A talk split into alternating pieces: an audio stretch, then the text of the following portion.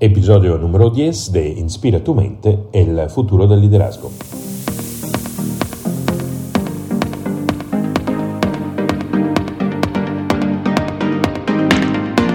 Hola, soy Aldo Cívico, un uh, entrenador de vida, de liderazgo. Trabajo con clientes alrededor del mundo ayudándolos a conectarse con su yo auténtico y expresarlo en el mundo, volviéndose de esta manera líderes inteligentes y líderes conscientes. Y este podcast eh, es hecho para personas como tú que están interesadas en despertar el líder que tienen adentro para que también puedan dejar su huella positiva en el mundo.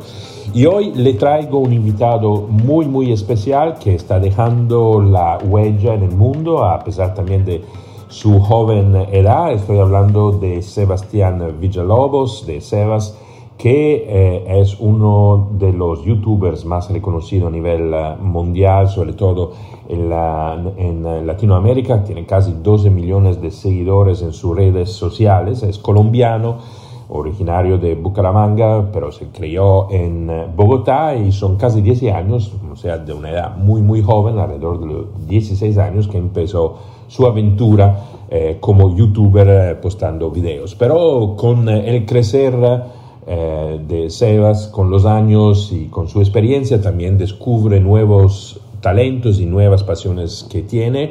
Eh, últimamente eh, la pasión y el talento de ser un músico, de ser un artista, un cantante y se preparó súper bien durante los últimos cuatro años y sacó una primera canción que ya está viral en un país como México. Eh, está eh, entre las 50 canciones en el lugar 30 más virales de México. La canción se llama Hospedaje.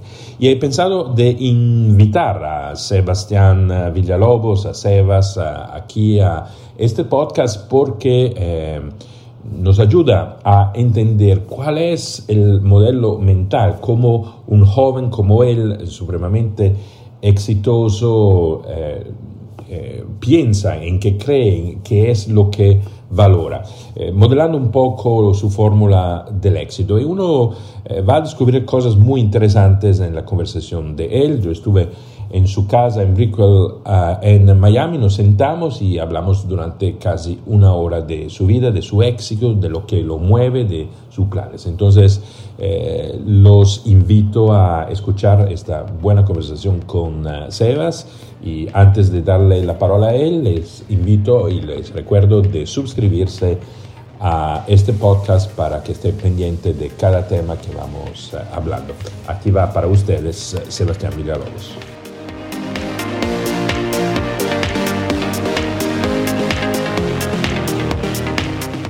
Hola Sebas, primero que todo gracias por aceptar esta entrevista. Eh, te vi hace unos días cantando tu primera canción frente a 60 mil personas. ¿Habías estado frente a un público tan grande? Nunca en mi vida, nunca, nunca, nunca en mi vida. Me acuerdo que una vez eh, yo tuve una banda hace muchos años y nosotros cantamos en el Simón Bolívar en Colombia frente a 10 mil personas.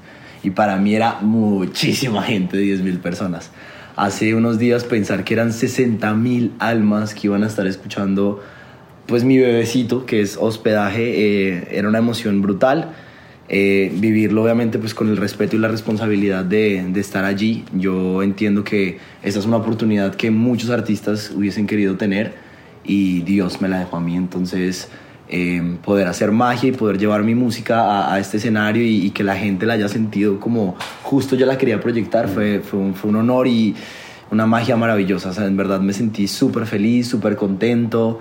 Em, este show lo veníamos preparando ya pues hace como cuatro semanas más o menos de, ensayos, desde que montaron la coreografía, todo.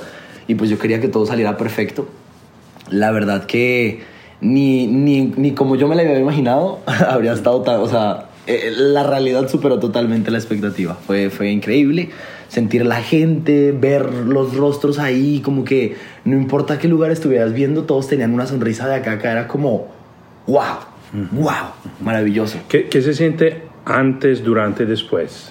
Mira, antes eh, de incluso llegar al, al venue donde íbamos a cantar, este, en el almuerzo me agarró como unos nervios, pero esos que no te dejan como una ansiedad. Yo, yo tenía que estar haciendo así todo el tiempo, ta, ta, ta, y le digo a Lina y a mi equipo como yo necesito ir a dormir, necesito ir a, a descansar porque siento que tengo una energía que me hubiese podido meter en el gimnasio a correr en ese momento y te lo juro, habría corrido como nunca. Eh, tenía el corazón a mil. Eh, después, cuando ya, ya, era hora de salir al, al, al, lugar donde iba a ser el evento, eh, llamé a mi mamá, llamé a mi papá y ellos ambos me dieron un consejo cada uno por separado. Mi papá me dijo como tranquilo, que la adrenalina y los nervios no te hagan perder lo artístico, que va por encima de cualquier cosa. Y mi mamá me dijo, te amo, pídele mucho a Dios, encomiéndate con los angelitos, diles que mm, todo lo que va a pasar allí es el reflejo de la luz que te están dando y cómo tú la vas a proyectar. Y ya, vete con eso al escenario. Entonces como que eso también me tranquiliza un poquito. Y ya, en, digamos, en, en, en medio de cuando llegamos al, al, al, lugar era como que, bueno, nos cambiamos, empezaron las entrevistas, entonces ya tú te vas haciendo como la como la dinámica de entrevista, respuesta, no te da tiempo ni siquiera de estar pensando como voy a cantar frente a 60 mil personas. Eh, y llega un momento en el que ya te dicen, te toca, vámonos para, para, la, para el backstage en backstage estaba como orando, estaba orando mucho, pidiéndole a Dios. Yo sentía que igual ya estaba preparado, ya tenía todos los movimientos, sabía en qué momentos tenía que hacer qué. Pero pues todo puede pasar, uno no sabe si de pronto va a fallarte el micrófono, si de pronto no vas a tener el retorno de los in-ears, todo puede pasar y más pues digamos como la gente que lleva años experimentando este tipo de errores sabe que sabe cómo salir de ellos. Esta era mi segunda presentación ever, o sea, y, y la primera que fuera tan grande. Entonces yo decía, bueno, nada, Diosito, ayúdame a que los movimientos míos, de mis bailarines, todo lo que pasen sobre este escenario sea pura magia para la gente. Ya hemos recibido bastante, ahorita es momento de entregar. Uh -huh. Entonces con eso me subí, con esa idea, hice un respiro al final. Cuando escuché mi nombre salí y la gente me dio una confianza que yo realmente no esperaba tener en ese momento porque además veníamos de cantar en los premios Two Awards que pues es gente más de, de, la que está acostumbrada a ver mis videos y cosas así. Pero aquí en Telehit nos íbamos a encontrar público de todas las edades, gente que me conoce, gente que no me conoce. Entonces yo iba como pues fuera de mi zona de confort.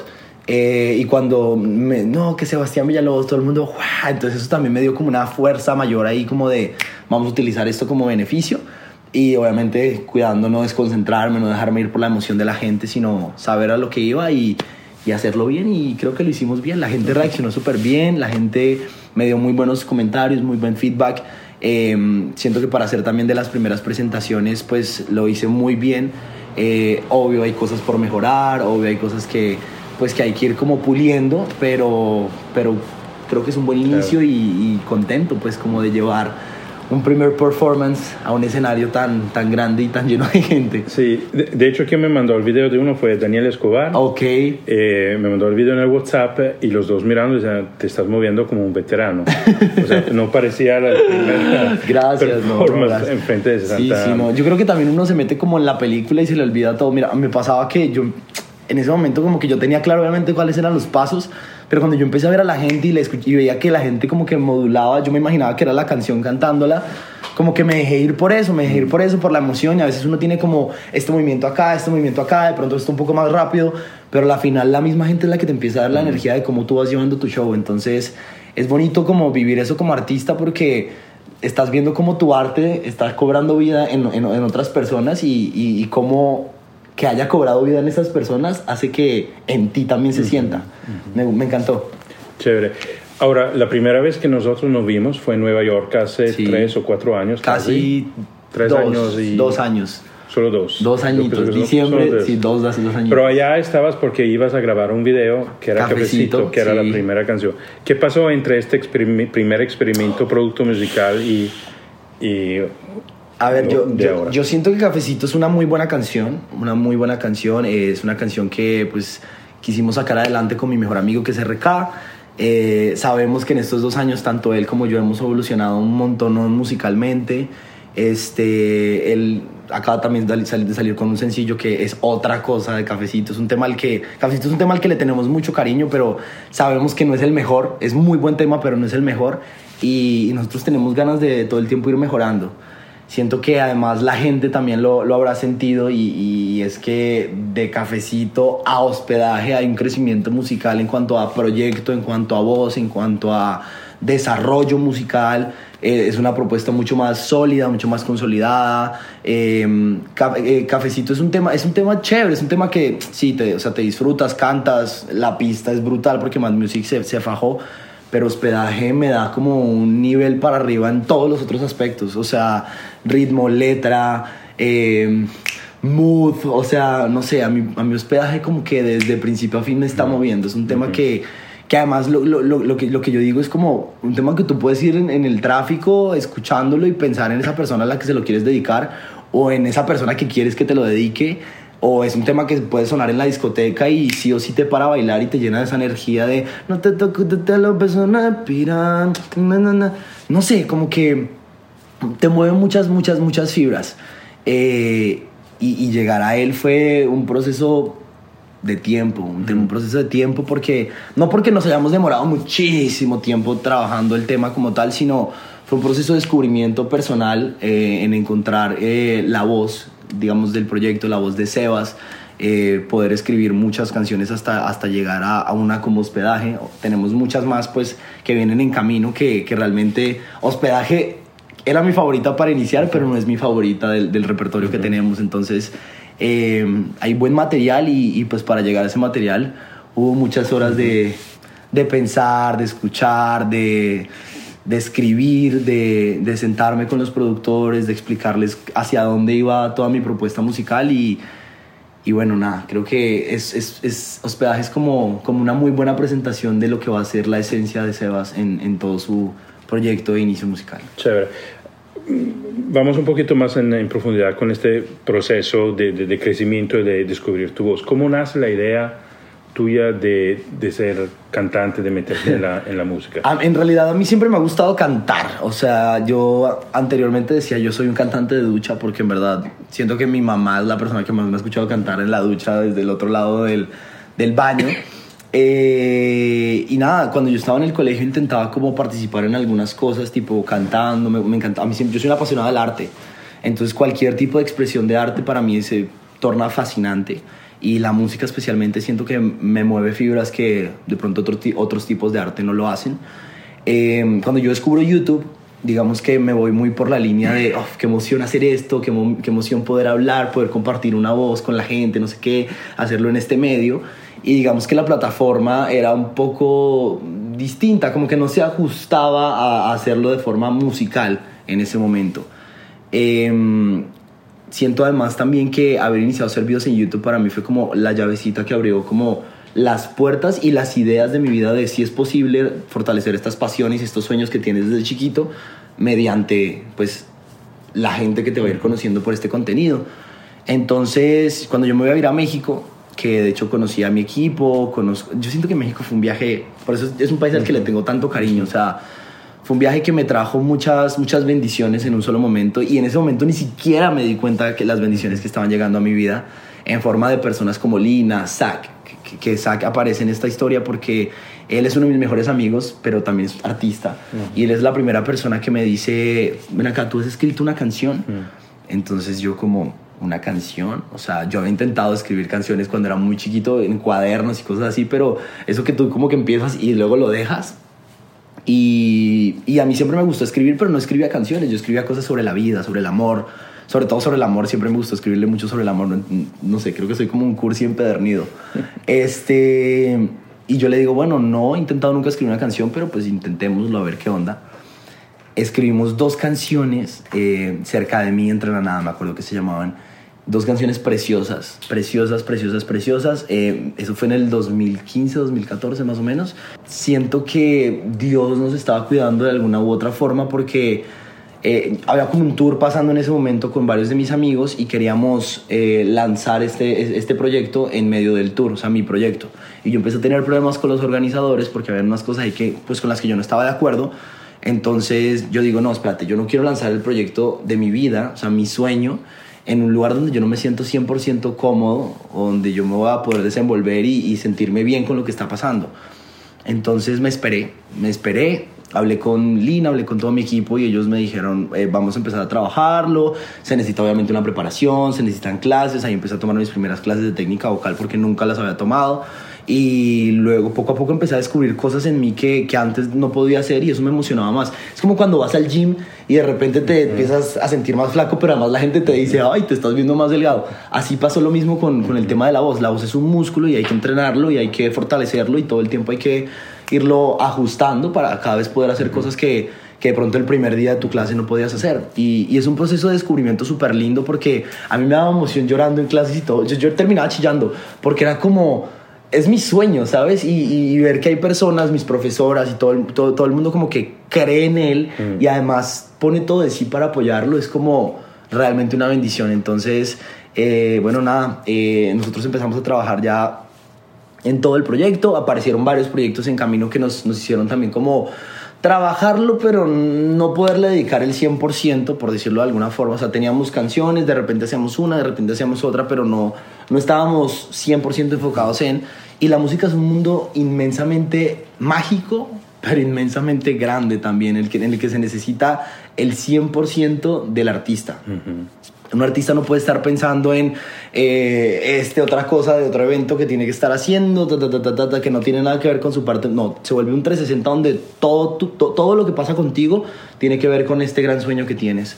Entonces ahí es cuando también tomo como la decisión de empezar a alejarme de YouTube sin darme cuenta. No es como que yo diga, ay, voy a dejarme de YouTube por esto, esto, esto y esto y lo otro. No, es como que empecé a sentir que toda esa pasión que yo tenía por subir videos recayó en la música. O sea, cuando yo me subí, me, me, subía, me, me metí a un estudio, cuando tuvimos la oportunidad de girar con Soy Luna, subirnos a los escenarios, para mí esos momentos lo eran todo. Y es el momento en el que yo me doy cuenta que el lugar en el que quiero estar toda mi vida viviendo es en un escenario. Entonces eh, llego otra vez con mi equipo y les digo, quiero volver a retomar el proyecto, quiero volver a retomar pues esto que estábamos haciendo y que lo dejamos aquí. Y aparecen Mau y Ricky en esta historia eh, ellos acababan de abrir un estudio nuevo aquí en Miami con Camilo, estaban trabajando y pues yo fui a ver qué estaban haciendo. Me pareció increíble todo lo que tenían. Escribimos una canción con los tres muy, muy, muy, muy bella y muy bailable que se llama Me va enamorando que bueno, yo más adelante lo mostré como en mis redes, no sé qué, a la gente pues estaba súper emocionada. Ahorita, este momento, con el nivel de canciones que tenemos, ya no es un tema que tengamos como pensado sacar, la verdad. Eh, porque esta canción la hicimos en el 2017, o sea, traerlo a esta, a esta época sería casi que cambiarlo en su totalidad, eh, independientemente de que sea un tema muy bueno. Y luego viví un año y medio en Los Ángeles, tuve la oportunidad de trabajar con productores como Checha Lara, eh, había también un, un, amigo que, que era, muy chistoso hacer música con él porque era muy gringo, eh, pero pero yo, tenía, yo tenía toda esa onda como urbana latina que quería mostrar y tuvimos una mezcla bien chévere ahí que se llama Sky también. DJ, ¿Cómo se llama? DJ Sky, DJ Sky, Sky, Sky algo. Después le pasamos bien el nombre para tenerlo claro. Pero es que es Sky, pero no es Sky, Sky. O sea, Sky no. Este, y conocí otro amigo colombiano que se llama Juan Diego. Entonces con Juan Diego empezamos también a componer, hicimos un tema muy lindo junto con otro parcero de México que se llama Daniel Sobrino.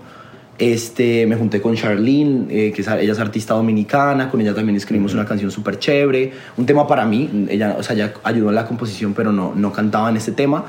Y de hecho yo había grabado también una canción con Maui Ricky y Leslie Grace, que nunca salió, porque bueno, cuando explotó el tema de ellos, Mi Mala, varias cositas su disquera les hizo como cambiar en cuanto a estrategia y bueno, nosotros no dejamos de aparecer ahí.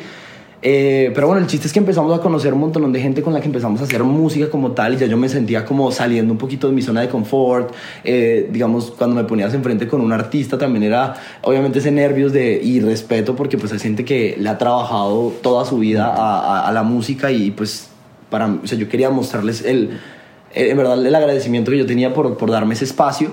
Eh, después en, Medellín también colaboramos con Kenai, escribimos un par de canciones. En Bogotá estuvimos con Alejo Master, que es otro productor muy duro.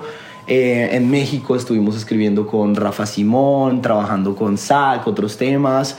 Eh, el punto es que para, para, principios de este año yo llego a Magnus, que es la compañía con la que estamos desarrollando todo toda la parte de la música, y llego con 15 temas, 15 canciones ya cantadas, no terminadas, pero sí ya como la base, o sea, para que escucharan y dijeran, esto sí va, esto no va.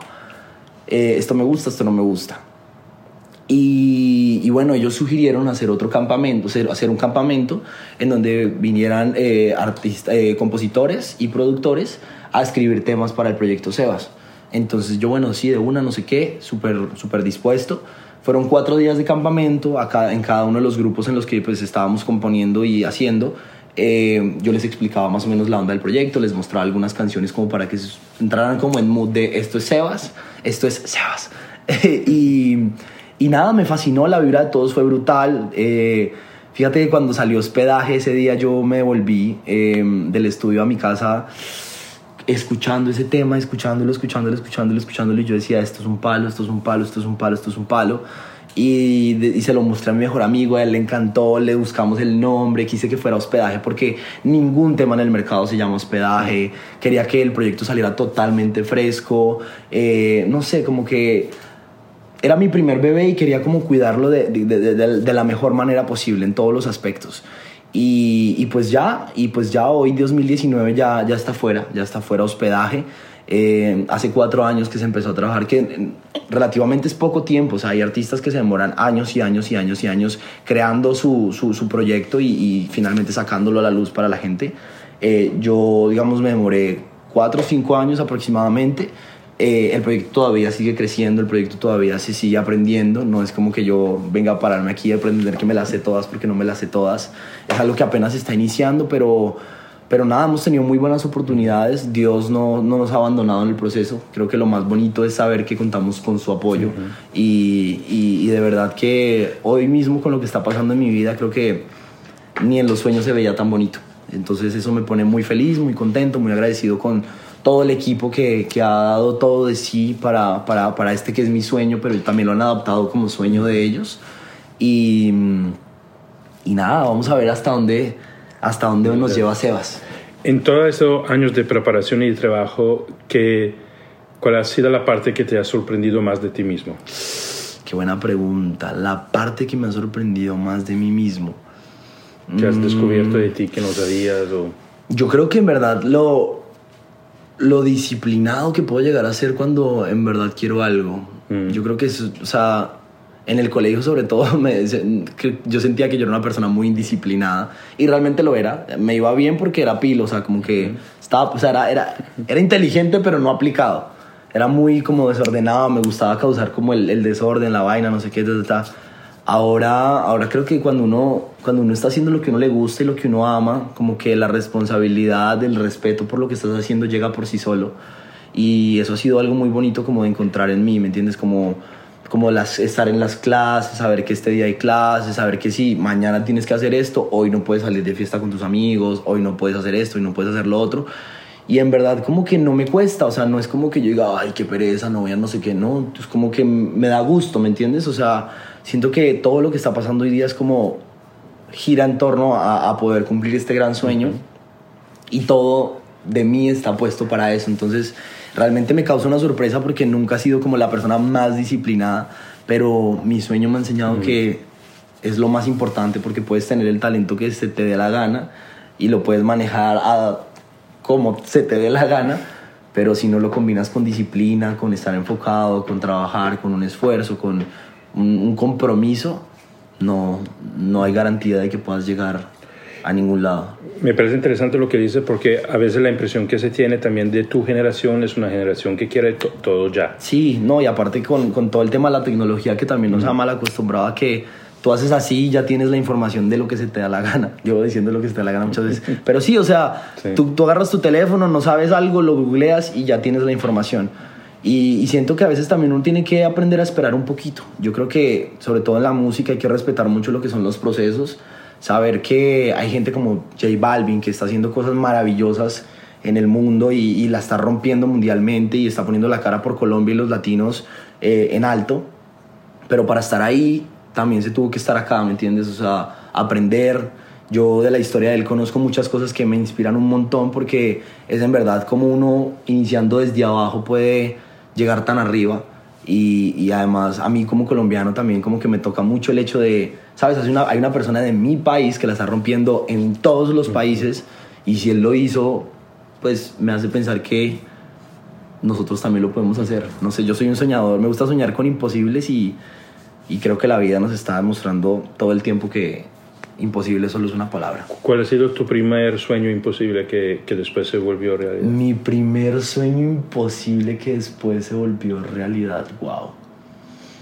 Mm, yo creo que actuar. Yo creo que actuar para mí fue un sueño, literalmente, cuando tuve la oportunidad de estar en Soy Luna actuando.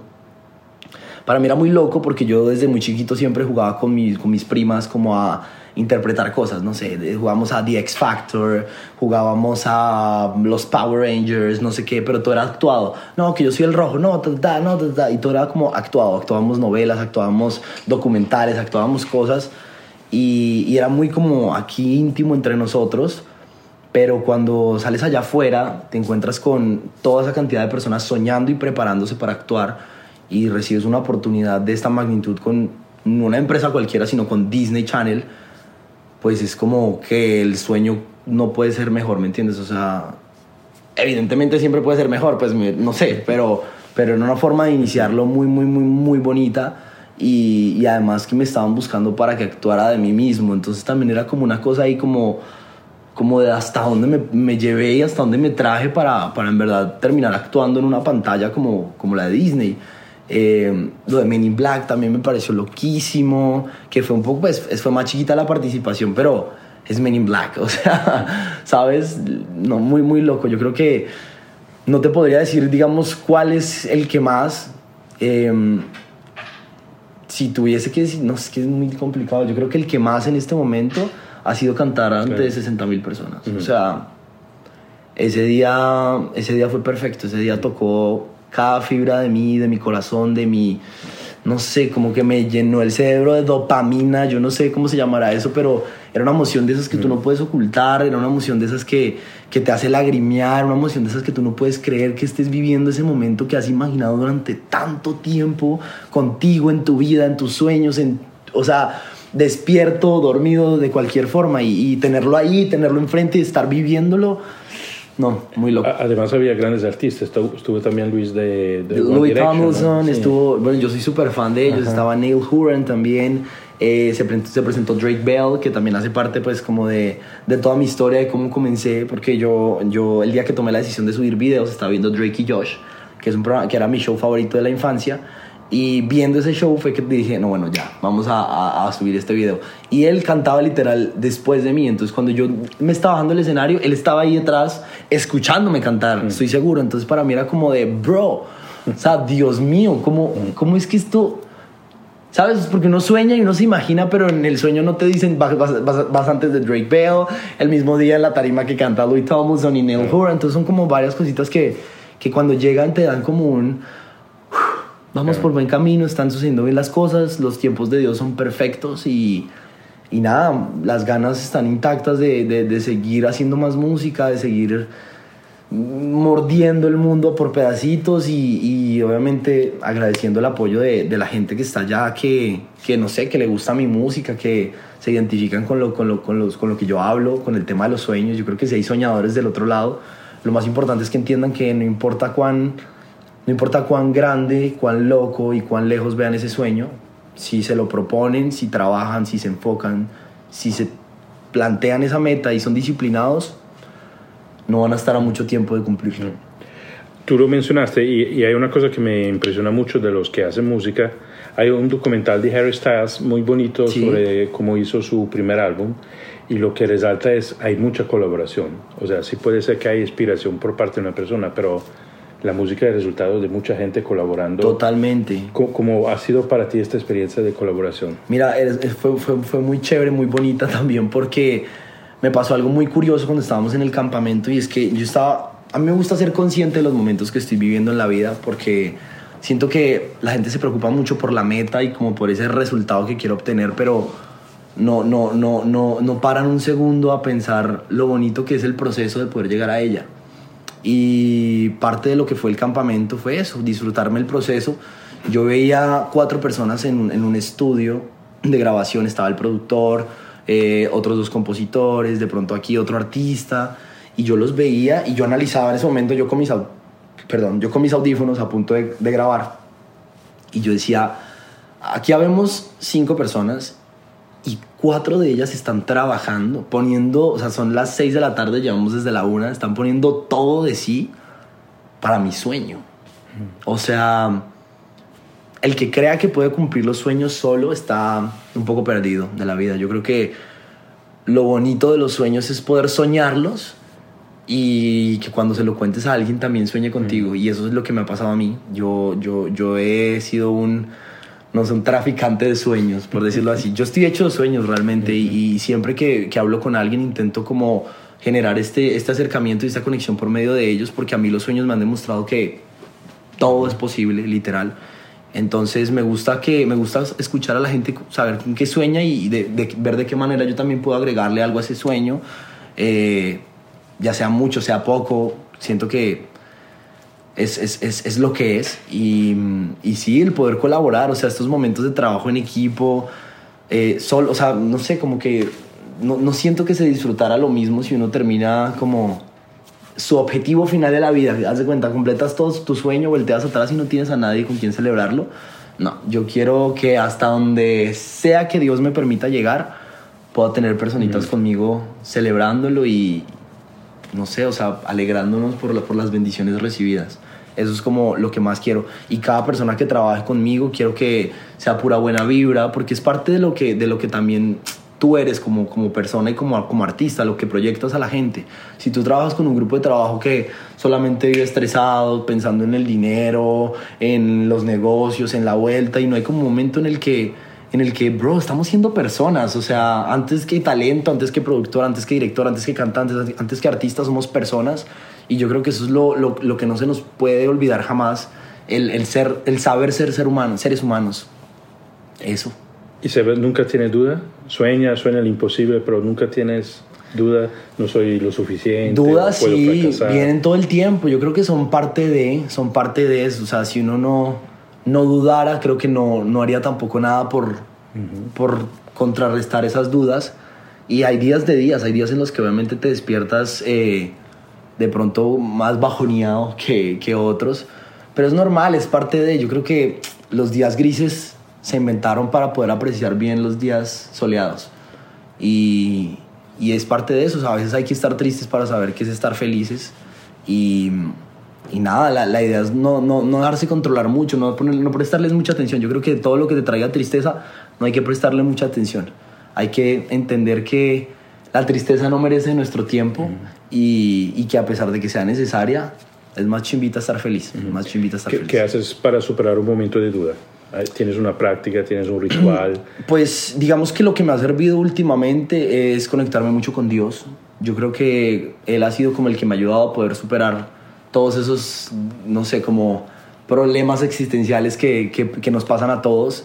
Aferrarme mucho a Él, hablar mucho con Él, entender que cada cosa buena y mala que pasa en la vida es por incidencia de Él. Eh, si es lo bueno es porque Él te está felicitando, te está premiando por algo y si es lo malo es porque te está, te está preparando para el momento en el que estés listo de poder disfrutar y felicitarte por algo. Entonces, eh, por ahí dicen que después de la tormenta viene la calma y yo creo que eso es totalmente cierto. A veces después de las peores tragedias que nos pueden pasar a nosotros como seres humanos, vienen las emociones y las bendiciones más increíbles que, que ni siquiera nosotros nos imaginamos. Entonces, es eso, yo creo que eso es lo que me ha mantenido. Yo, yo tenía soy muy familiar, entonces intento también tener como mucho contacto con mi mamá, de repente llamarla, hablar con ella, ella es un ser de luz espectacular, entonces hablar con ella me, me funciona mucho.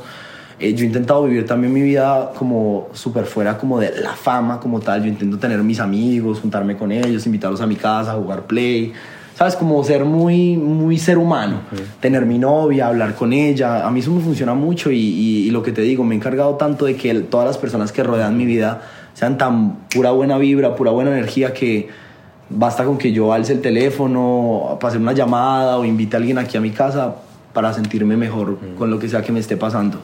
Y, y, nada, para esos momentos también como, como solos, pues me pongo audífonos, me pongo a escuchar música y me música dejo de Sebas la música de Sebas. Me pongo a escuchar música de Sebas, de otros artistas, obviamente, que también me, me, me, me mueven todas las, las, fibras del cuerpo y, y nada, entender, hay días buenos, hay días malos, para adelante con ambos.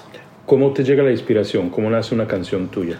Yo creo que yo soy un contador de historias. A mí me gusta mucho contar las historias y, y siempre estoy pensando en el cómo se siente, o sea, desde qué perspectiva se está cantando, porque tienes que saber si, si es, el que está cantando es él, si el que está cantando es el que está viendo lo que está pasando, si el que está cantando es él, pero se lo está cantando a ella, o, el, o si está cantando él, pero está hablando de ella, ella es una tercera persona, entonces hay como... Yo, yo creo que es eso, mirar primero de qué queremos escribir, eh, saber si le queremos escribir al amor, al desamor, a la vida, si queremos escribirle a, a un lugar, si queremos hacer referencia a un viaje, a viajes, a algo, algún lugar que es especial para nosotros, no sé, París, por ejemplo. Entonces, bueno, sí, vamos a hablar algo de París. Entonces, eh, yo pues que no conozco París, me tengo que empezar como a imaginar París o de pronto ver imágenes de París y empiezo como, no, los atardeceres tienen esto, me producen esta sensación como tener como varios recursos para que al momento de escribir todo fluya muchísimo más rápido. La gente por lo general, o sea, yo creo que cada quien tiene como su técnica, a mí me funciona esa. Eh, lo hago también, me gusta que sea con la música, ya sea un amigo mío pues con una guitarra y sobre la guitarra planear como algunas melodías, entendiendo obviamente lo que se está hablando. Entonces hacemos este ejercicio, ponemos nota de voz, empezamos a crear melodías, después volvemos a escuchar y lo que nos guste le empezamos a poner letra. después en estructura empezamos como a mover de pronto esta cosita acá, esta cosita ta ta ta, que nos hace falta, o no, un poquito más del verso, listo, ta, ta, no, que el verso quedó muy largo, bueno, cortémosle un poquito. Y ya, eso es como, como, como la dinámica, al final se escucha el tema y lo que yo, lo que, yo siento que eso es como los partidos, hasta que no, eso no se termina hasta que, hasta que te, ah, no se termina hasta que ah, no termina hasta que termina. Entonces lo bueno es que cuando también tú tienes como las riendas de tu proyecto, tú eres el que, da el que dicta la palabra final de qué va, qué no va.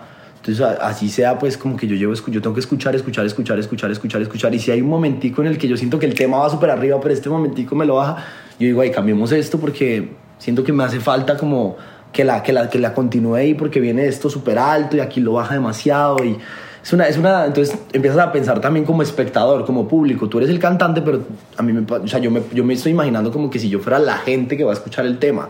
Entonces es como, ¿qué historia me estás contando? Porque a veces tú puedes tener la historia súper clara y te la sabes de pe a pa. Pero si eso en la canción no se ve reflejado de una persona que no tiene ni idea del proceso creativo, va a ser muy complicado que conecte con la canción independientemente de que sea algo pues que te salió de las entrañas. Entonces es como, como eso eso. Yo creo que también uno tiene que preocuparse más por lo, por, por lo, que, por lo que sucede aquí y aquí cuando estás escribiendo, haciendo una canción, que por lo que sucede afuera. Por lo general, los temas que, que más te tocan personalmente y con los que más puedes interpretar, porque más recursos te dan de, no sé, recuerdos de una persona, de alguien, de, de una inspiración, eh, es mucho más fácil cantar y más rico y más delicioso para, para uno como artista y, y, la gente también lo, lo, siente en el momento de escuchar la canción. Tú tienes millones de seguidores, de fans en Piezas del cubo. Piezas del cubo. 11 millones más o menos. Sí, vamos allí, estamos a punto de llegar a 12. A 12, eso. El, el, el, miedo, la preocupación puede ser que no le guste lo que estoy haciendo. Sí. ¿Lo has pensado? Mm, mira que, más, que más que miedo como tal, yo creo que era como una ansiedad de saber. O sea, ¿qué pasa? El proyecto realmente lo hemos cuidado tanto como minuciosamente, cada detalle, especialmente yo, porque te digo, es como un bebé, que en verdad, o sea, para que saliera hospedaje, yo, ese era un tema que a mí me, me, encanta, o sea, a mí me encanta y me encantará y me, y me seguirá encantando, así se me pongan 10, 15, 20, 50, 100 millones de personas enfrente a decirme, es un, el tema es horrible. A mí no me importa, a mí el tema me encanta y, y por eso digo, más que el miedo de si les va a gustar o no, era que conocieran el proyecto, ¿me entiendes? Esta, es como la primera canción, es la primera propuesta, pero de todas formas está como, uno, o sea, uno como, no sé, como persona tiene como ese, como ese, ¿qué irá a pasar? Y además cuando se ha construido pues como una base de seguidores, como lo que tú acabas de decir, que son 12 millones de personas a los cuales pues hay que cumplir como ciertas expectativas de calidad, sobre todo porque yo siempre me he preocupado porque cada cosa que salga de, de parte pues mía sea como como bien hecho, ¿me entiendes? No como intentando hacerlo. Y esa es la razón por la que nos demoramos cinco años en, sacar una primera canción desde que se empezó a trabajar un proyecto. Este, pero no, yo como que en verdad tranquilo, la gente pues ha reaccionado muy, muy, muy, muy bien. Eh, hay comentarios buenos, comentarios malos, pero era de esperarse, o sea, realmente no, no, no se puede crear un gran un gran producto a base de puros elogios. Yo creo que las críticas son súper importantes, yo estoy escuchando todas. Este, y pues nada, entendiendo obviamente que hay gente que hace críticas para, para construir, críticas para dañar, hay que desechar estas últimas y, y dejarlas de construcción para todo el tiempo ir mejorando. Yo creo que... ¿Cómo manejas tú la- las críticas? Conozco artistas que le... Puede ser que tienen 100.000 comentarios bonitos, pero uno es malo y... Sí, no, yo creo que a todo, ¿Tú yo creo que a cómo todo el mundo, a todo el mundo le, le pasa pues como que si lees 100 comentarios buenos y uno malo, ese malo lo deja uno pensando, pero, pero lo que te digo, o sea, si es un comentario que, es que ni, ni es que sea, o sea, hay comentarios malos que son dañinos que a mí la verdad me dan igual. O sea, una persona que se me da, que tienes cara de no sé qué y que te ves no sé como, como que, yo digo, ok, bueno, esa es, no sé, su opinión subjetiva, yo qué voy a, qué voy a hacer ahí, ¿me entiendes? Si eso es lo que tú opinas de mí, pues chévere. Pero, pero cuando una persona viene y te dice, mira, yo creo que le hubieras podido cambiar esto, ta, ta, ta, ya tú como que, no sé, a mí por ejemplo, yo, yo hago es como que, a ver, ¿será que con eso, no sé qué? Y, y intento imaginármelo con ese cambiecito y digo, mm, sí, de pronto, o de pronto a esta persona le hubiese gustado más así por su gusto musical, a mí me gustó como, como, como está. Este, pero es eso, no sé, como que yo siento que uno sí, sí le, obviamente le, pues como que le llama más la atención un comentario que sea negativo porque es como, como, como que tú tienes un bebé y te está diciendo que tu bebé es feo, pero ¿por qué es feo? Entonces es eso, pero, pero nada, yo siento que mucho, mucho, mucho, hay que tomarlos con mucho respeto, con mucha conciencia y, y saber, hay que estar muy seguros del, del, del proyecto, que, del producto que se está, que se está sacando, eh, de la canción que es, a mí personalmente la canción, lo que te digo, me fascina, entonces... eh, ¿Y cuál es el cumplimiento que más te ha gustado? ¿O el- sorprendido? Mira, hay, hay unos que me gustaron mucho porque siento que ese, ese era el objetivo de, de hospedaje dentro, de, dentro del proyecto Sebas, eh, al ser el primer tema, y es que la gente entraba como súper predispuesta a encontrar una canción de otro youtuber, como ellos comentaban, eh, y muchos dijeron, nos callaste la boca, o sea, me esperaba otra cosa completamente distinta a esto, siento que superaste mis expectativas. Eh, te felicito por el avance, obviamente hay que mejorar, pero son cosas mínimas y eran como, te creo, o sea, te veo como un artista y te creo.